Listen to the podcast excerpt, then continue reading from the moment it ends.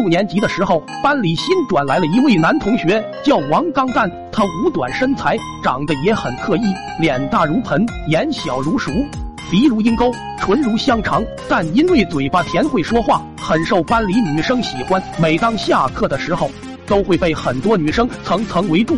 那天正在上课，突然从我同桌的板凳下传来砰砰砰、噗噗噗、乒噗砰一连串震天响的连环炮声。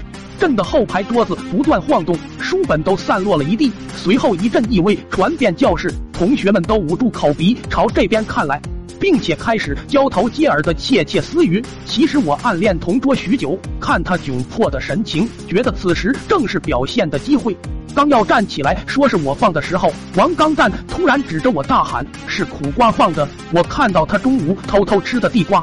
全班哗然，一时间焦点都在我身上。同桌明显松了口气，朝王刚蛋投去了感谢的眼神。而我本想英雄救美，转眼却成替死鬼，这谁能忍得了？不报此仇，就真成哑巴吃黄连，有苦说不出。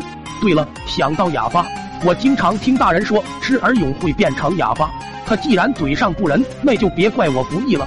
当天晚上，我就在家大献殷勤，主动要帮爹妈掏耳朵，把他们感动的鼻涕一把泪一把，夸赞儿子终于长大孝顺了。既然尊老了，就要假装爱幼，所以连妹妹也不能放过。他虽然心存疑惑，但胳膊扭不过大腿，还是乖乖让我给掏了。我把收集到的耳蛹捣成粉末带到学校，趁人不备偷偷下到王刚蛋的水杯里。看到他真的喝掉后，做了坏事的我心里才开始害怕。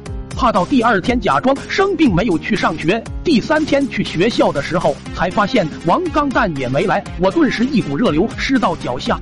上课的时候如坐针毡。第四天王刚蛋也没来，我在焦急的等待中。第五天他终于来了，但这厮突然安静如鸡，跟往常大不一样，坐在那里一整天也不说话。我以为他真的变成了哑巴。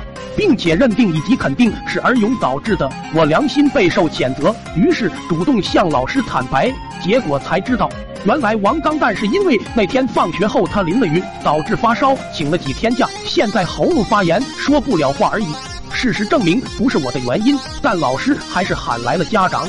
于是就在六年级的那个夏天，我第一次尝到了儿勇的味道，阿发阿发阿发阿发。